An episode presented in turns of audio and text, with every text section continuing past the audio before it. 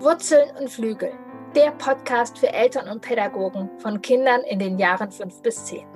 Mein Name ist Kirin Doritzbacher. Ich bin Eltern-, Familien- und Paarberaterin, Ergotherapeutin und Mutter von drei Kindern. Schule, Alltag, Freunde und Konflikte, das alles wird hier Thema sein. Mein Ziel ist es, dich darin zu bestärken, diese spannende Zeit, die sogenannte Wackelzahnpubertät, in vollen Zügen zu genießen. Es ist eine tolle Zeit, in der dein Kind zwischen Wurzeln und Flügel über sich hinaus wächst.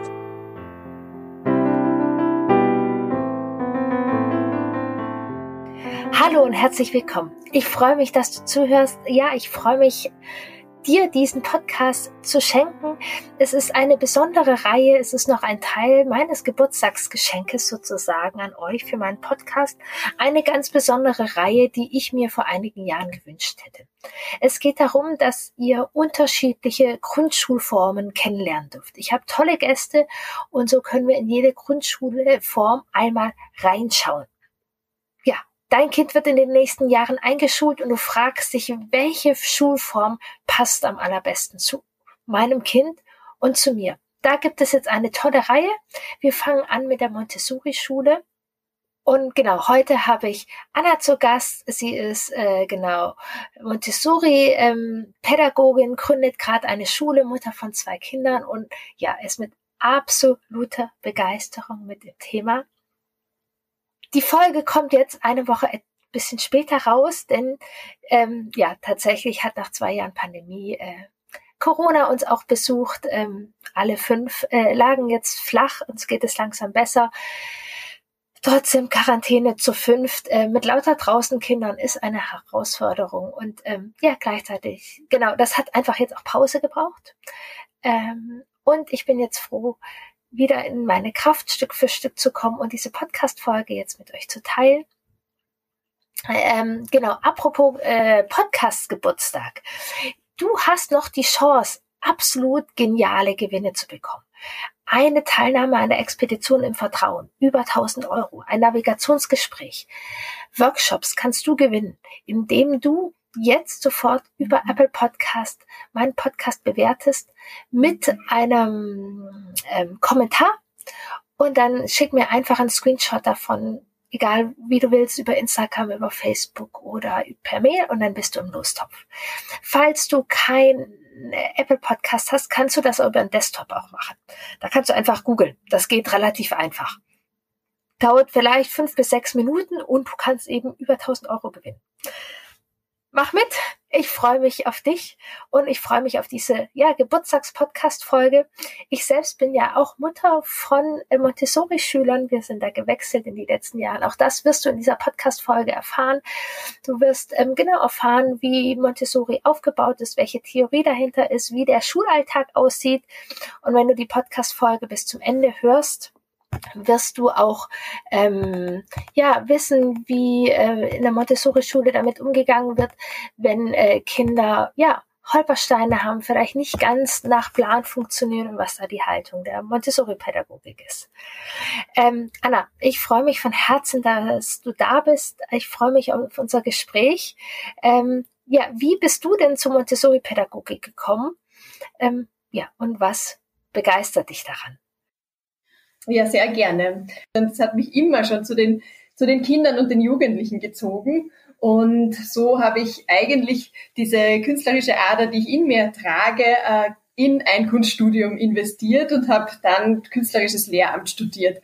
Und habe im Zuge dieses äh, Lehramtsstudiums auch wiederum gemerkt, dass der Zugang der Pädagogik für mich nicht die Haltung widerspiegelt, die für mich ähm, und die Arbeit mit Kindern passt. Und habe dann auch mich sehr eingelesen in reformpädagogische Zugänge und äh, bin dann ja wohl oder übel eigentlich über die Maria Montessori gestolpert und, und habe mich da sehr vertieft und das hat mir sehr, sehr gut gefallen. Und das hat genau das, den Nerv getroffen, den ich so in mir spüre, wenn ich mit äh, Kindern arbeite und die Haltung getroffen, die ich äh, Menschen gegenüber habe. Und da ja, hat sich dann Gott sei Dank ergeben, äh, dass ein Platz in einer Montessori-Schule frei war. Und da habe ich mich dann beworben während des Studiums noch und habe dort als Kunstpädagogin angefangen und habe dann äh, ja, aus Interesse einfach, weil diese Pädagogik einfach so eine spannende Pädagogik ist, äh, ja, die Ausbildungen begonnen. Zuerst die Ausbildung für die Sekundarstufe, in der ich begonnen habe und dann fürs Kinderhaus und für die Primarstufe jetzt gerade aktuell, weil wir jetzt auch im Aufbau einer eigenen Primarstufe sind im Salzkammergut. Und äh, genau, das war, das ist so der Weg zur Montessori-Pädagogik. Total Von, spannend. Ja, da bist du ja auch voll drin. Magst du uns vielleicht einmal mitnehmen? Was ist denn das Bild vom Kind? Von welches Bild hatte Mont Maria Montessori und ähm, hat das sozusagen weitergegeben? Genau, das Kind steht in der Montessori-Pädagogik absolut im Zentrum des Schaffens. Es geht wirklich darum zu schauen, wo steht das Kind, nämlich dieses eine Kind jetzt in dem Moment, wo steht es und was braucht dieses eine Kind jetzt in dem Moment auch, um Entwicklungsschritte gehen zu können und wie kann ich als Pädagogin, als Erwachsene, als begleitende Person das Kind so weitgehend begleiten, dass es eben diese Entwicklungsschritte, die es jetzt als nächstes tut oder in der es jetzt gerade äh, steckt, gehen kann. Und das ist das Schöne an der Pädagogik, dass diese Haltung in der Pädagogik eine sehr wertschätzende ist, eine sehr genau beobachtende Haltung ist, wo es wirklich darauf ankommt, zu erkennen, wo das Kind einfach gerade steht. Und das ist ganz egal, ob dieses Kind in der ersten, zweiten oder dritten Entwicklungsperiode ist. Es gibt da ganz viele Besonderheiten, die man erkennt in diesen Entwicklungsperioden, aber auch ganz viele Feinheiten, auf die man achtet, um eben das Kind so weitgehend zu begleiten, dass es in seinem Tempo den Weg gehen kann, der für das Kind der richtige ist. Und da setzt die Montessori-Pädagogik an. Ja, wie schön. Tatsächlich haben äh, zwei meiner Kinder ja in den letzten Jahren auch auf eine Montessori-Schule gewechselt. Mhm. Und das, was du beschreibst, das haben wir tatsächlich mit dem einen Kind auch sehr gemerkt. Ähm, mhm. Ich habe nach einigen Wochen einfach mal eine E-Mail hingeschrieben, weil ich mir unsicher war wegen etwas und habe dieses Kind beschrieben. Und es war so schön, also dieses Beobachten. Mhm. Weil die, ähm, genau, äh, Lehrer, nee, nee, wie nennt ihr äh, Lehrer? Nee, Lernbegleiter oder wie, wie ist der aus? Lernbegleiterinnen, Lehrerinnen, Pädagoginnen, doch, das. genau, die Lernbegleiterinnen. Ich weiß tatsächlich gar nicht genau, wie meine Kinder dazu sagen. Ich glaube, die sagen schon Lehrerinnen. Mhm. Ähm, genau, die, wir waren uns irgendwie, die hat mein Kind noch gar nicht so lange gekannt, aber hat es total in meinen Beschreibungen ähm, wiedergefunden. Und mhm. wir wir konnten sehr genau und sehr feinfühlig über dieses Kind sprechen, weil genau was du mhm. beschreibst, ähm, ja, halt eine sehr feine Beobachtung war. Genau. Also das ist wirklich ein Bereich, ein sehr, sehr wichtiger Bereich in der Montessori-Pädagogik, dass vor allem, wenn man mit den Kindern auch arbeitet, einfach wirklich genau hinschauen lernt und genau beobachten lernt, dass man einfach wirklich auf diese Entwicklungsbedürfnisse eingehen kann, die das Kind gerade zeigt. Das ist einfach eine ganz, ganz wichtige Säule in der Montessori-Pädagogik.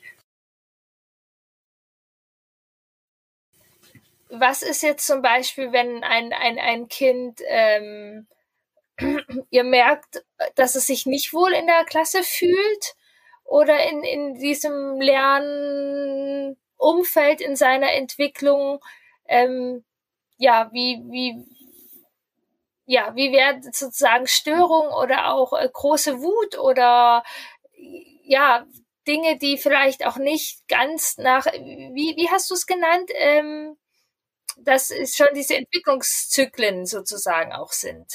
Ja, also es ist natürlich unterschiedlich, ob man mit einem Kind in der ersten Entwicklungsperiode, in der zweiten oder dritten Entwicklungsperiode arbeitet.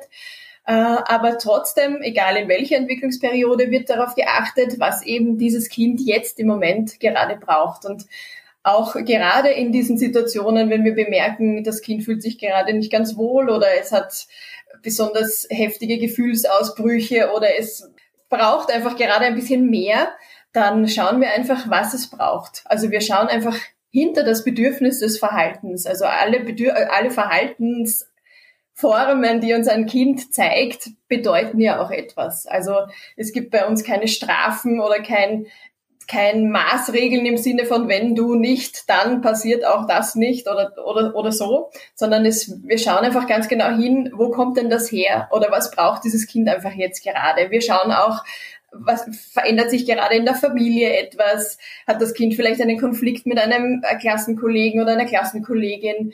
Ähm, steckt das Kind gerade in einem Entwicklungsschub und braucht einfach aufgrund dessen einfach in verschiedensten Bereichen ein bisschen mehr Unterstützung. Also wir schauen einfach genau drauf, was es gerade braucht und was die, die Ursache sein kann dafür. Und da gehen wir dann individuell natürlich dann drauf ein. Also Gefühlsausbrüche, Wut, Konflikte werden natürlich begleitet. Also ja. da. Ja, wie spannend. Und ihr seid da ja auch dann sehr aktuell dran. Also ich hatte, also in meiner Arbeit ist mir das auch ganz wichtig und ich hatte auch jetzt vor paar Wochen auch ein Interview, ein Podcastgespräch mit Nicole Strüber.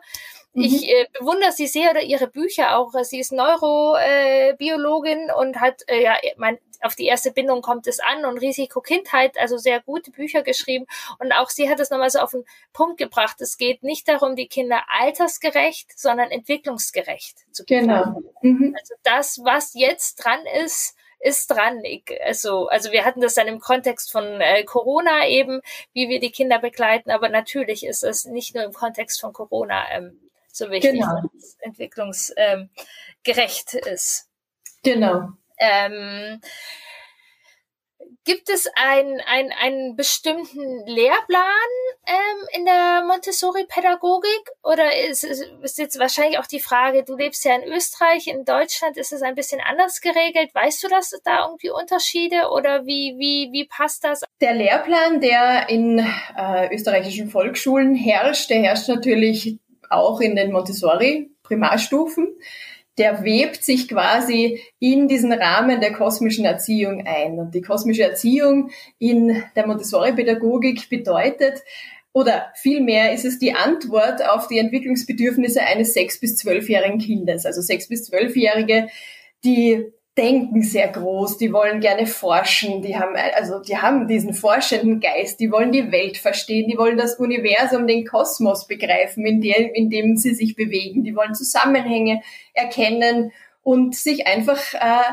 in ihrer Welt orientieren. Und die Montessori-Pädagogik für sechs bis zwölfjährige gibt auf diese großen Fragen Antworten im mit diesem konkreten didaktischen Material, das wir in den Montessori-Schulen kennen, die das Material zeigt alle, alle Bereiche des Kosmos auf, also im Sinne von, äh, über das Material kann man wirklich diesen Kosmos und die Themen des, des Universums begreifen und laden das Kind ein, mit den Materialien zu arbeiten, an den Materialien zu forschen und dann auch weiter zu forschen. Also in all diesen Themen dürfen sie und können sie aufgrund des Materials auch viel mehr in die Tiefe gehen in diesen Lernbereichen, die sie eben gerade über das Material erfahren.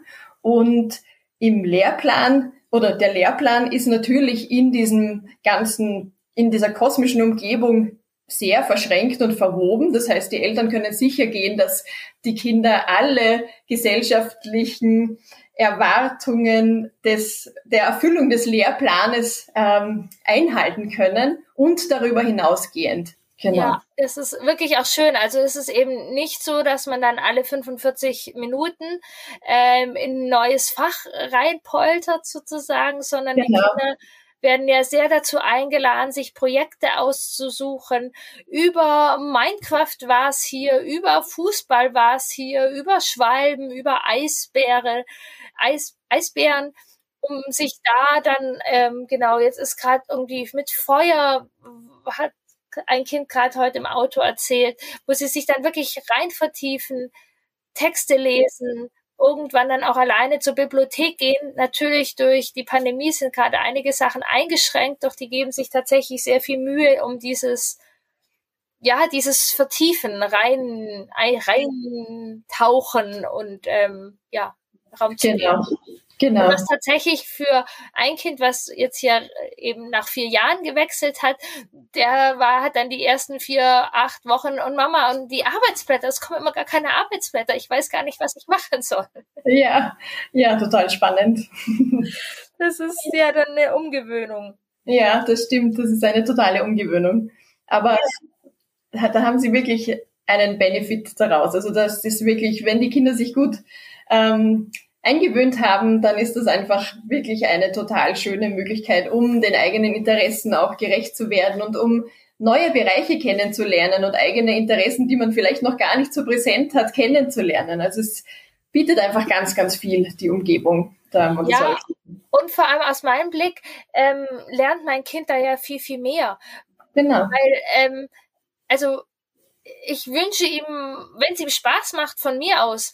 Doch ich glaube, so wie ich ihn einschätze, wird er nicht sehr glücklich sein, wenn er einen Beruf hat, wo er Arbeitszettel für Arbeitszettel irgendwie abarbeitet. Ja. Er, er wird weiter darin unterstützt oder genau, beide werden weiterhin darin unterstützt, ihre Interessen zu verfolgen, sie vielleicht zu fokussieren. Ähm, und dadurch, dass es ja auch einfach andere Kinder in der Klasse gibt, kriegt man dann auch mit. Und ja, die Lehrer, also bei uns auf jeden Fall, achten schon auch sehr drauf und sagen, jetzt kann auch mal wieder Mathematik ein bisschen kommen. Also die gucken so ein bisschen, dass ähm, genau äh, die die unterschiedlichen Fächer, also die Kinder haben Raum, um sich zu vertiefen in das eine und doch mhm. haben die Lehrer so ein bisschen den Blick, dass sie einfach sozusagen die Inhalte vom Schuljahr irgendwie über das Schuljahr verteilen können. Genau, das ist ja auch äh, die Aufgabe von uns PädagogInnen, dass wir einerseits eben die Kinder sehr genau beobachten in ihren Entwicklungsschritten und in ihren Entwicklungsbedürfnissen, die sie haben, aber auch im Blick zu haben, welches Kind arbeitet gerade an welchem Thema, was haben, was hat dieses Kind noch gar nicht, ähm, welches Thema hat das Kind noch gar nicht angestoßen. Also wir zeigen den Kindern also jeden Tag mindestens eine Darbietung. Das heißt, die Kinder bekommen jeden Tag ein neues Thema präsentiert, an dem sie weiterarbeiten können oder dann wieder zurückgehen zu einem Thema, das sie schon mal bearbeitet haben und da weiter in die Tiefe gehen. Aber sie bekommen jeden Tag äh, eine neue, einen neuen Input von uns, einfach damit wir auch äh, den Kindern die Welt zeigen können über das Material und auch die Inhalte vermitteln können, die natürlich spannend und wichtig sind. Und in, im Zuge der Freiarbeit, genau, die ja mindestens drei Stunden am Vormittag stattfindet, hat das Kind dann die Möglichkeit, eben sich da nach der Darbietung frei zu entscheiden, arbeite ich jetzt an dem neuen Thema, das mir meine Pädagogin gerade gezeigt hat, weiter oder widme ich mich nochmal dem Thema und geben natürlich Hilfestellungen für die Kinder, die so ein bisschen in der Schwebe sind und gerade nicht so genau wissen, wohin und welches, welches Thema sie gerade interessiert. Da geben wir natürlich dann, bringen wir natürlich dann einen Stein ins Rollen, aber lehnen uns oder halten uns auch sehr bewusst zurück bei Kindern, die sehr im Fluss sind und sehr gut arbeiten und sehr, ähm, ja, einfach da selbst in einem guten, für sie passenden Tempo arbeiten. Da brauchen wir dann gar nicht viel äh, tun, sondern das ist dann schön für uns zu beobachten, weil wir sehen, diese Kinder arbeiten gerade einfach sehr konzentriert an verschiedensten Bereichen und so können wir ganz individuell auf alle Kinder eingehen, ja, und eine Besonderheit äh, ist ja auch, dass es ähm, altersgemischte Lerngruppen gibt. Genau. Wir haben altersgemischte Lerngruppen, mindestens drei Jahrgänge. Also es gibt, das ist so die, die, die kleine Mischung quasi zwischen. Genau, das ist bei uns. Neun. Genau. Aber dann gibt es auch Montessori-Schulen, die die große Altersmischung haben zwischen sechs und zwölf, die natürlich auch ganz, ganz spannend ist. Also da hat man dann wirklich die ganz die viel älteren Kinder mit den ganz jungen Kindern und das ist total befruchtend, weil Kinder in diesem Entwicklungs, äh, in dieser Entwicklungsphase einfach sehr gerne mit älteren oder jüngeren zusammenarbeiten. Sie identifizieren sich sehr stark in, mit ihren Gleichaltrigen, mit ihren Älteren, mit ein paar Jüngeren und finden gerade in Gruppenarbeiten einfach wirklich gut in die Arbeit. Das ist genau diese Entwicklungs, ähm, Periode, die das einfach braucht. Dieses in Gruppen arbeiten, in Kleingruppen arbeiten, mit einer Freundin, einem Freund zusammenarbeiten, etwas gemeinsam schaffen. Das ist genau diese, diese Altersgruppe. Und das Schöne ist, dass sich natürlich ein junges Kind in einer Gruppe, wo auch viele Ältere sind, sich mal auch als junges Kind fühlen darf und weiß, da hat jemand anderer schon mehr Erfahrung, an dem kann ich mich orientieren, während ein älteres Kind dann schon manchmal sogar eine, die, die Rolle einer Lehrerin übernimmt und dann den Jüngeren schon etwas zeigt. Das heißt, das spürt sich auch ganz anders in einer ganz anderen Rolle, merkt, ich kann schon etwas, ich kann dir etwas zeigen, ich habe ich hab Fähigkeiten, die ich jemandem anderen zeigen kann. Das macht ja auch ganz, ganz viel mit dem, mit dem Selbstwert und mit äh, dem Selbstbewusstsein. Und die mittleren mittelalterlichen, unter Anführungszeichen, Kinder, die sind natürlich so, dass sie noch manchmal jünger sein können, aber dann auch schon in der Position des Älteren sind und sich einfach gut schon in der, in der Klasse eingefügt haben, schon wissen, wie die Abläufe sind, die natürlich unterstützend dann auch für die Jüngeren da sein können. Das ist natürlich ganz, ganz fein auf dieser Ebene. Ja, ja, das ist tatsächlich gerade gestern, glaube ich, ging mein Kind auch, einer meiner Kinder, sehr gerne hin, weil es eben wusste, dass es so eine äh, Zeigrolle ähm, haben durfte. Und mhm. gleichzeitig kann ich ein bisschen, also ich, ich finde das so aus der täglichen Beobachtung auch wertvoll. Und gleichzeitig war es für ein Kind von mir schwierig, dass eben die Klasse sich ja einmal im Jahr sozusagen so verändert. Also mhm. ich habe das andere Kind eben vier Jahre Grundschule, vier Jahre war mehr oder weniger alles gleich. Das hat war auch so und dann, dass es sich sozusagen jedes Jahr verändert und ähm, ja, das ist, darf, glaube ich, auch einfach sein. Mein Kind hat sich da in der einen Situation tatsächlich schwer, also nicht schwer, es hat einfach Zeit gebraucht, es hat Energie gebraucht. Genau. Bei uns gab es gerade Zeugnisse. Mhm. Das ist ja auch immer ein großes Thema. Genau, bin ich sehr dankbar bei. Ich habe jetzt gerade genau zwei Montessori-Zeugnisse bekommen. Ähm, und gerade das eine Kind, für das eine Kind war das das erste Montessori-Zeugnis. Ähm, magst du da vielleicht was drüber erzählen? Ja, gerne, genau. Also bei uns gibt's in der Montessori-Schule natürlich nicht diese klassischen Schularbeiten, Tests, die dann auch mit Noten beurteilt werden, es gibt natürlich dritte Phasen, unter Anführungszeichen, in allen deren Bereichen, wo wir natürlich schon einen Überblick haben, wo steht dieses Kind gerade in dieser, in diesem Lern, in diesem Lernfeld quasi. Da haben wir schon einen Überblick und, und sehen das natürlich. Aber wir geben natürlich viel mündliches Feedback dem Kind schon. Dann haben wir natürlich regelmäßig Elterngespräche, wo wir Entwicklungsgespräche führen und auch äh, über die Lerninhalte und über das, was das Kind schon alles ähm, geschafft hat und wo es noch ein bisschen mehr braucht, äh, sprechen. Und am Ende gibt es einfach eine schriftliche Dokumentation darüber die aber total transparent ist, weil man im Vorfeld einfach ganz, ganz viel äh, drüber spricht. Und ja, auf diese Art und Weise können wir das Kind einfach so erfassen, äh, wie es sich tatsächlich zeigt und handeln das nicht mit einer einfachen Note ab, das natürlich keine gar keinen Bezug hat zu verschiedensten Bereichen, egal ob das ein Test ist oder dann eben die Abschlussnote ist. Ähm, ja, weil es natürlich auch einen Leistungsdruck erzeugt und diesen Leistungsdruck, den wollen wir in einer Montessori-Schule nicht. Die Kinder sind von sich aus so motiviert, dass sie gerne lernen, dass sie viel lernen, dass sie viel forschen wollen. Also wir wollen eher dieses Gefühl unterstützen, dass das, dass dieses intrinsische Gefühl, das intrinsische Bedürfnis nach, ich möchte noch mehr erfahren und noch mehr wissen und ich gebe mir noch mehr, ich möchte einfach die Welt begreifen, dass das gestärkt wird, dieses Gefühl. Wir wollen die Freude am Lernen beibehalten. Das kann ich auch sagen. Also ich, ich weiß deutlich mehr über mein Kind. Und mein mhm. Kind weiß auch deutlich mehr über sich. Nach, ja. ähm, genau, wir haben eben zwei Kinder, wir haben zwei unterschiedliche Lehrer. Da ist es sehr spannend, die gehen sehr unterschiedlich daran.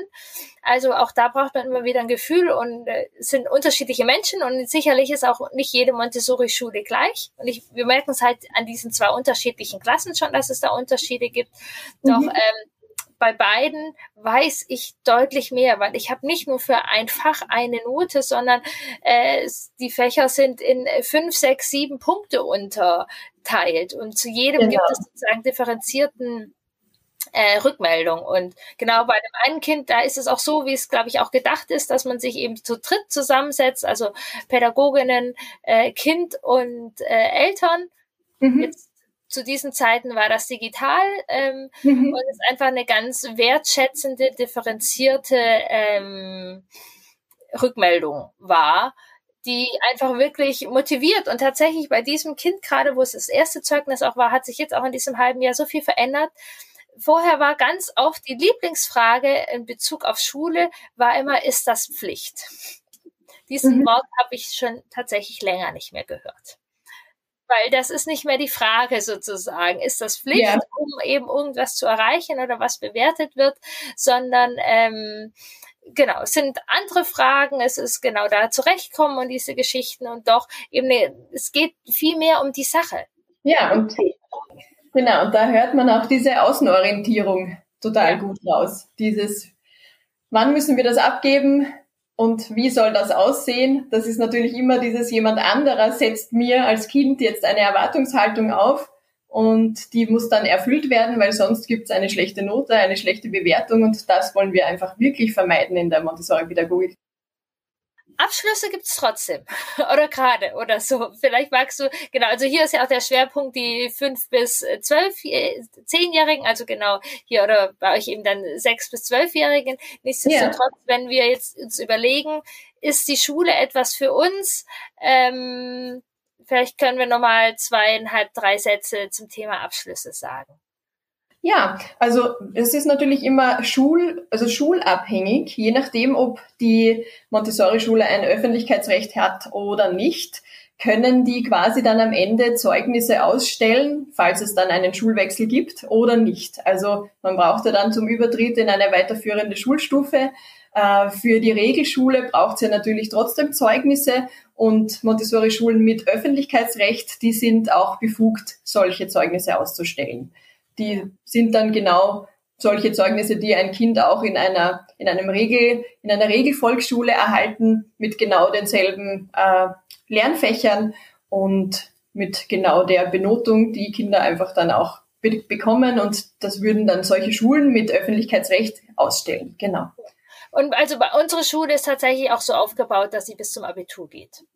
Genau. Ja, das da ist wunderbar. Mhm. Ja, die Prüfung dann auch äh, gemacht. Ich weiß jetzt nicht genau, wie die anderen äh, Abschlüsse, ob die dann auch in der zehnten Klasse, also das weiß ich tatsächlich, soweit habe ich mich tatsächlich noch nicht erkundigt bei uns auf der Schule, weil ich ähm, sehr gelernt habe, dass es ähm, total wichtig ist, fürs Hier und Jetzt zu entscheiden. Und ob es in, in, keine Ahnung, sechs, sieben Jahren, was da ist, das entscheiden wir dann da.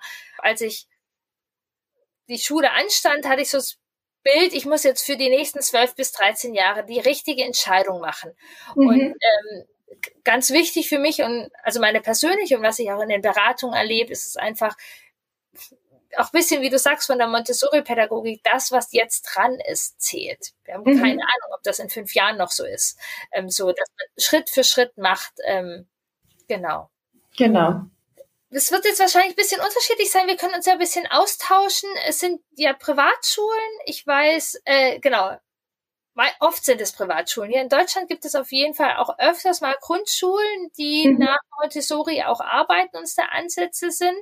Mhm. Ähm, und es gibt in Deutschland auch freie Schulen, die nach Montessori sind, also die nehmen dann Aspekte, das ist dann jeweils unterschiedlich vom äh, äh ja, private Schule und auch Schulgeld und mhm. Träger. Ähm, ich weiß nicht, wie ist das bei euch in Österreich?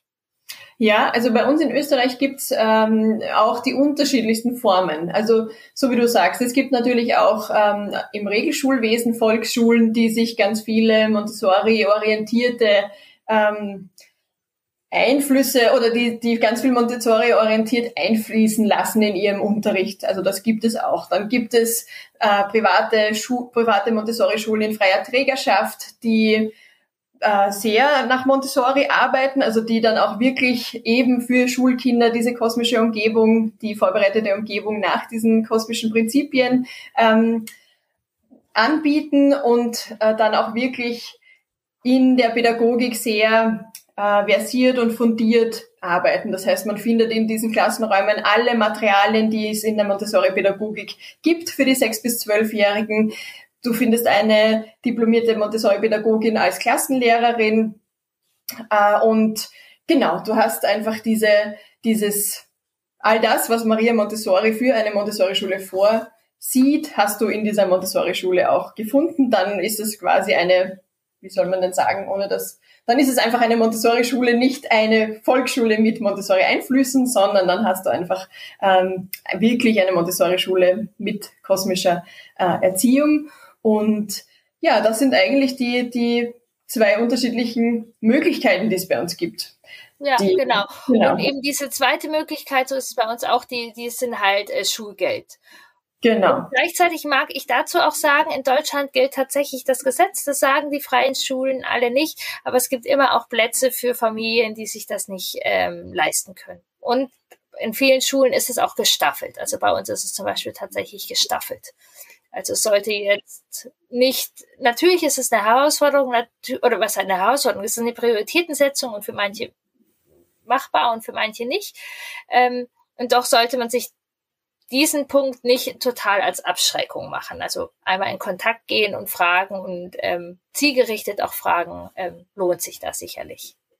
Ja, auf jeden Fall, genau. Das ist dann einfach wirklich auch von Schule zu Schule total individuell, auch was das Schulgeld anbelangt und wie oft das gezahlt wird und ob es einen Geschwisterbonus gibt oder nicht. Genau, und ähm, meine Rolle als Eltern sozusagen oder die Eltern als Rolle als Eltern, was ist denn da, ähm, sind die sozusagen auch gewünscht mit Elternarbeit, AGs und so Geschichten? Hat das auch was mit der Pädagogik äh, mit zu tun? Oder ich, ich weiß das tatsächlich nicht, weil wir sind äh, Corona äh, Einsteiger sozusagen. Ja. Oder ist es einfach das Konzept, dass es halt eine private Schule ist äh, und es dann nötig ist? Oder wie, wie, wie ist das von der Pädagogik her? Ja, also von der Pädagogik ist es eigentlich, äh, da gibt es für die Eltern jetzt keinen, äh, wie sagt man dann, keine Erwartungshaltung, die Eltern erfüllen müssen, sondern das, was natürlich hilft, ist, wenn auch Eltern offen sind und Vertrauen in das Leben, in die Entwicklung haben, Vertrauen darauf ähm, setzen, dass die Pädagogik zielführend und funktionierend ist. Also dieses Vertrauen brauchen wir von Eltern, die Offenheit brauchen wir von Eltern, den Willen mit uns gemeinsam mitzuarbeiten im Sinne von, es soll ein Austausch stattfinden, die Eltern dürfen auch aufs Kind gut hinschauen und da einfach im ständigen Austausch mit uns sein. Das ist einfach ganz, ganz wichtig in der Elternarbeit. Ähm, ob die Eltern jetzt Aufgaben in der Schule erfüllen müssen, das äh, hängt auch wieder von der jeweiligen Schule ab. Also es gibt natürlich Elternarbeiten, die dann auch äh, dafür sorgen, dass Eltern zum Beispiel weniger Elternbeitrag zahlen, also wenn Eltern kleine Aufgaben übernehmen. Man kann sich aber auch in manchen Schulen von diesen Arbeiten quasi freikaufen für einen kleinen Betrag und muss dann quasi keine Arbeiten erledigen. Und manche Schulen haben beziehen Eltern gar nicht ein in diese, in diese Arbeit. Aber nochmal ganz wichtig, genau. Und manchmal gibt es auch eine Pandemie, dann wird sie nicht mehr so individuell. Genau, also in der Pandemie ist sowieso alles ganz anders. Da können vielleicht Kopieaufgaben auf einen zukommen, die man dann ohne Kontakt auch wieder in irgendwelche Postfächer hineinwirft. Aber Genau. Dass, ähm, ja, dass wir auch Vertrauen in diesen, in diese Vertiefung haben. Und wenn wir jetzt sozusagen zu Hause sitzen und sagen, okay, ich will jetzt das und das und jetzt erste Klasse und das, das läuft noch, also wenn wir so diesen Lehrplan oder die vielen Vergleiche vielleicht so ganz in uns haben, ja, dürfen wir, glaube ich, auch genau im Austausch sein ähm, und vor allem auch in, in dieses Vertrauen, in dieses Kind hinein.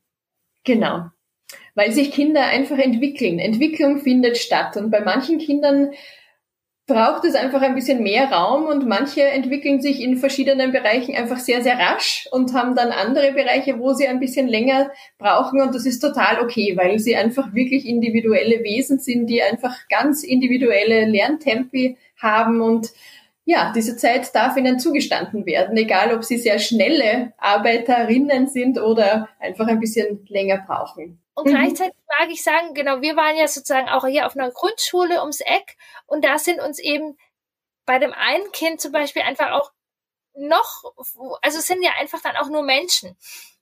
Ja. Also, also wir waren jetzt auf, vor allem mit dem einen Kind auf der Montes, äh, auf der Stadtteilschule auch sehr zufrieden. Mhm. Und ähm, hatten jetzt an ein, zwei Punkten auch, ähm, wo wir uns doch auch sehr einsetzen dürften, genau, ich mag jetzt nicht zu sehr in die Details gehen und wie kleine Sachen, aber also wenn ihr jetzt zuhört sozusagen, ähm, es ist wertvoll und wenn ihr euch angesprochen fühlt, geht da absolut hin. Doch erwartet vielleicht nicht äh, fliegende Engel mit, ähm, wo alles nur golden ist sozusagen. Oder wenn ihr, so ging's uns, wir wollten in der ersten Klasse einen Platz haben und haben keinen Platz gekriegt. Und ich war wirklich ähm, ich habe auch eine Podcast-Folge darüber. Ich saß drei Tage in der Badewanne und habe geweint und wir haben uns überlegt, umzuziehen und weiß was ich was, für mich sind Welten zusammengebrochen und mhm. hatten dann hier wirklich auch eine sehr gute Grundschulzeit. Und tatsächlich bei mhm. einem Kind von uns wissen wir nicht ganz genau, wie lange er da bleibt, weil es mhm. einfach, ja, bei einem passt's super, bei dem anderen gucken wir Schritt für Schritt ähm, und machen die Entscheidungen. Ja, genau, das ist ganz, ganz wichtig, sowohl in der Schule, wo da genau geschaut wird, als auch bei den Eltern, die natürlich hinspüren dürfen, was passt für uns als Familie, was passt für mich, äh, für, für unser Kind, was passt in unseren Alltag. Und das ist einfach diese individuelle Entscheidung, die dann jeder selber treffen darf, genau. Ja. Ja, wie spannend. Jetzt kommt eine Herausforderung. Wir haben so viel gesprochen. Ähm, mhm ein bisschen die Zusammenfassung würde ich ganz gerne. Irgendwie auf drei Punkte. Mhm. Also, ich glaube, ganz wichtig und ganz wertvoll ist einfach die, die Haltung von dieser Pädagogik, dass das Kind im Mittelpunkt steht mhm. ähm, und dass es darum geht, das Kind in seinem aktuellen Entwicklungs- und Begeisterungsstand sozusagen zu unterstützen.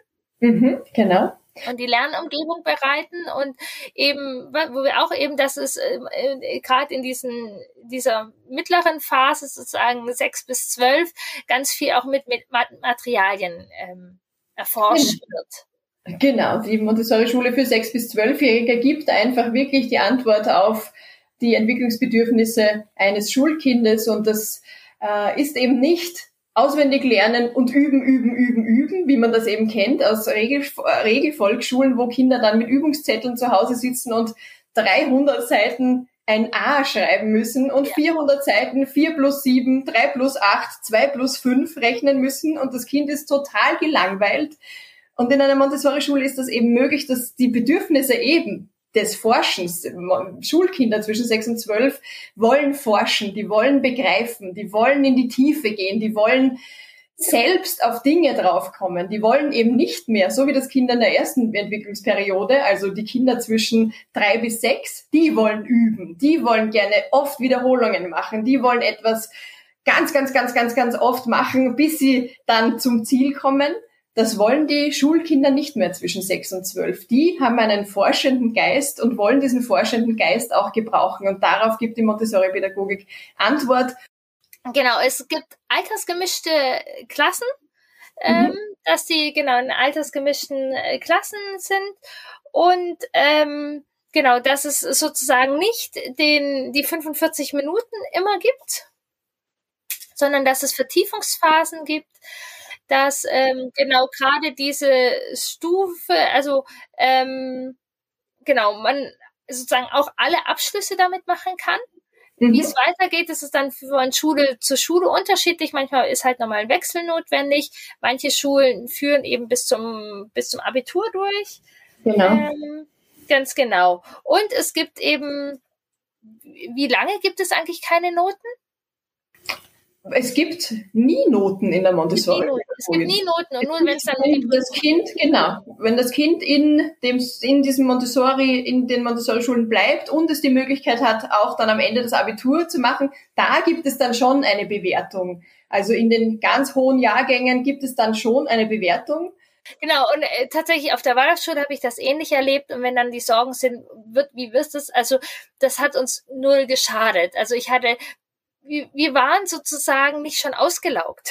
Also das ja. war okay, es hat mir fast Spaß gemacht, dann mhm. einmal dieses Jahr da durchzurocken. Es war eigentlich sehr vielfältig, also zwischen Lernen war ich in der Werkstatt und äh, beim Theaterspielen, aber es war tatsächlich in diesem Schuljahr war wenig Raum, doch es war auch noch Raum für andere Sachen.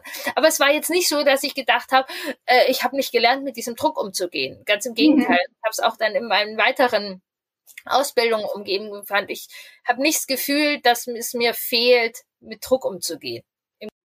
Nein, und es geht auch gar nicht darum, dass man Kinder durch negativen Druck, Druck belastbar macht. Also ja. das ist ja immer der Irrglaube, dass man Kinder schon möglichst in stressige Situationen bringen muss und ganz viel Druck ausüben muss und einen Leistungsdruck und so weiter. Ähm, verursachen muss, dass Kinder im späteren Leben mit Druck umgehen können. Das ist ja ein Druckschluss. Das spielt ja überhaupt nicht zusammen. Kinder können dann, genau, Kinder können dann mit Druck umgehen, wenn sie eine gestärkte Persönlichkeit haben, wenn sie gefestigt in ihren Interessen sind, wenn sie wissen, wer sie sind, wenn sie wissen, wo sie stehen, wenn sie wissen, was sie für Fähigkeiten haben. Und da setzt die Montessori-Pädagogik einfach an. Genau da dann stärkt, dann werden sie starke Erwachsene. Und diese starken Erwachsenen können mit Druck umgehen und wissen auch, wie man mit schweren Situationen oder schwierigen Momenten umgehen können, weil sie einfach so eine große Vielfalt an Handlungsmöglichkeiten erworben haben in diesem Schulalter oder im Kinderhaus schon oder dann in der Sekundarstufe, weil es einfach ganz stark darum geht, dass sie sich auf dieser sozialen Ebene stark entwickeln können, dass sie auf der Selbstebene sich stark entwickeln können und dann einfach auch wissen, was sie für Fähigkeiten und Interessen haben und schafft den Kindern die Möglichkeit dann auch mit Druck umzugehen. Ja, sehr schön. Also, ich glaube, jetzt hat man Lust zu.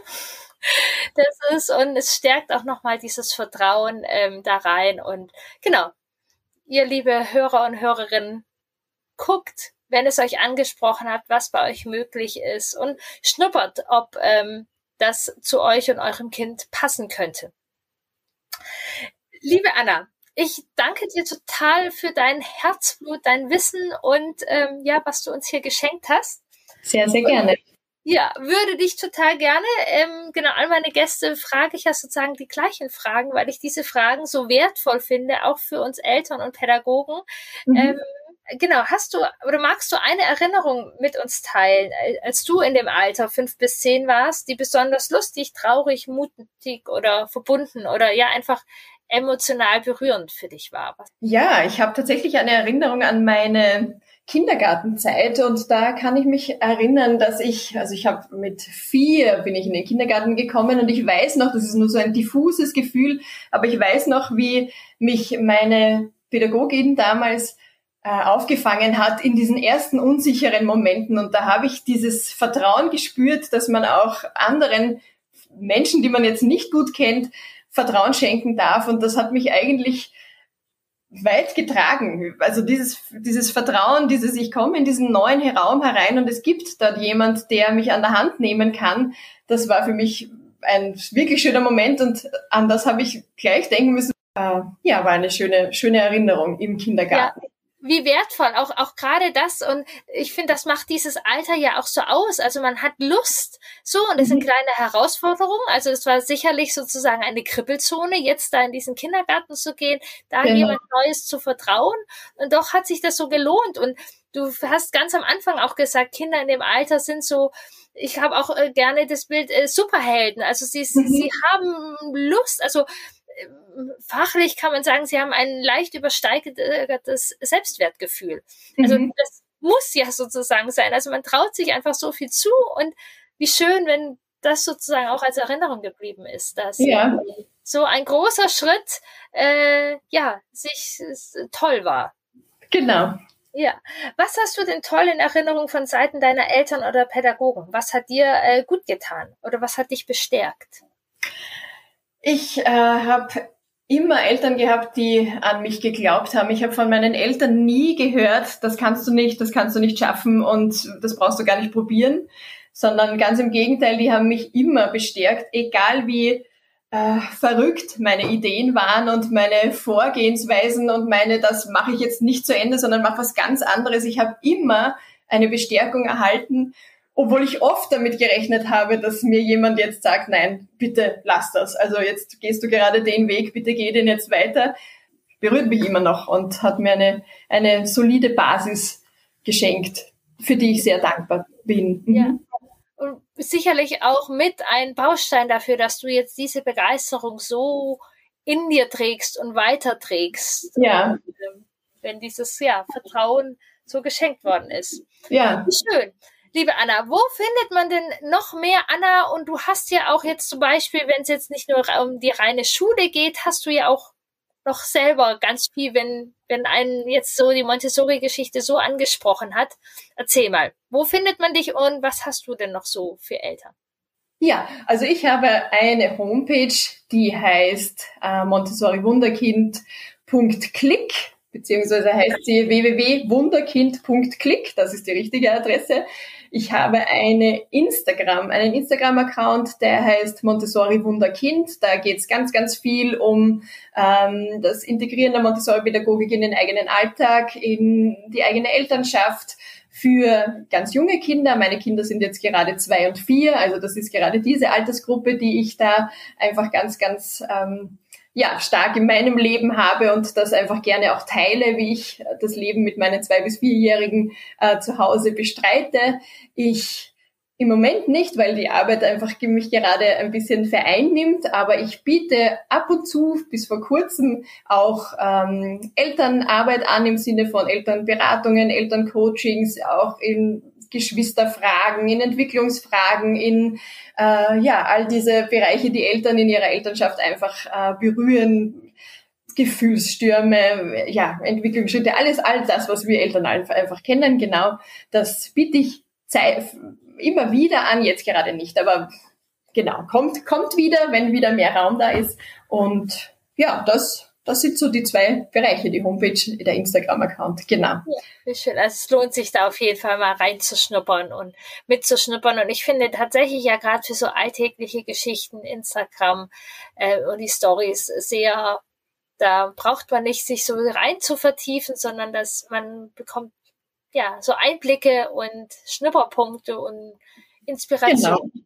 Genau, kleine Impulse. Und einen auch immer wieder erinnern. Also wenn man sozusagen auch in der Haltung ist und ja, ich glaube daran und ich mag die Kinder in ihrer Selbstständigkeit unterstützen und dann ist doch manchmal der Alltag einfach und wenn man dann sozusagen da immer wieder die Inspiration und die Erinnerung daran bekommt, das finde ich in vielen Bereichen sehr hilfreich an Instagram. Ja, das stimmt, das stimmt. ja, liebe Anna, ich danke dir von Herzen für dieses wahnsinnig volle, leidenschaftliche und informative Gespräch. Ja, ich danke dir. Es war sehr schön. Begeisterung, genau. Das hatte Anna, das war in dieser Folge total zu spüren. Nächste Woche geht es weiter schon ähm, mit der nächsten Podcast-Folge über die nächste Schulform. Wenn dein Kind jetzt genau in dem Alter ist, in dem Grundschulalter und Schule eine Frage ist, gibt es, glaube ich, noch andere Fragen. Ganz viele Eltern haben und erzählen mir immer, und ich bin ja selbst auch Mutter von Kindern in dem Alter, hör mir zu. Wie oft sagen wir Eltern, hör mir doch endlich zu. Warum hört mir mein Kind nicht zu? Ich habe etwas doch schon tausendmal gesagt. Genau dafür habe ich ein Workbook entwickelt. Das kostet dich keinen Cent. Hör mir zu. Ein kostenfreies Workbook. Ähm, kannst du dich einfach anmelden. Den Link findest du hier in den Show Notes. Bekommst du das und noch eine Überraschung in ein Postfach gesendet.